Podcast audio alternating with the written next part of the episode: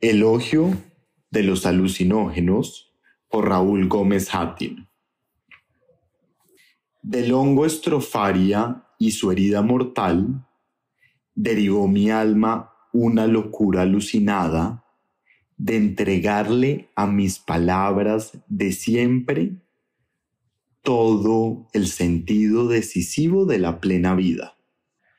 Decir mi soledad y sus motivos sin amargura, acercarme a esa mula vieja de mi angustia y sacarle de la boca todo el fervor posible, toda su babasa, y estrangularla lenta con poemas anudados por la desolación.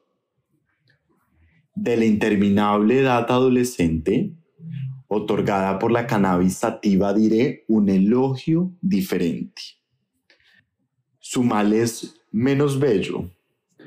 Pero hay imágenes en mi escritura que volvieron gracias a su embrujo enfermizo. Ciertos amores regresaron investidos de fulgor eterno. Algunos pasajes de mi niñez volcaron su intacta lumbre en el papel.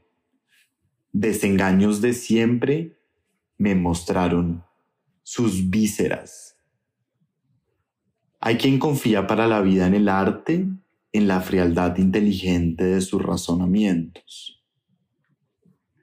Yo voy de lágrima en lágrima prosternado, acumulando sílabas dolorosas que no nieguen la risa, que la reafirmen en su cierta posibilidad de descanso del alma, no de su letargo voy de hospital en cárcel, en conocidos inhóspitos como ellos, almas con cara de hipodérmica y lecho de caridad, entregándole mi compañía a cambio de un hueso infame de alimento. Toda esa gran vida a los alucinógenos debo.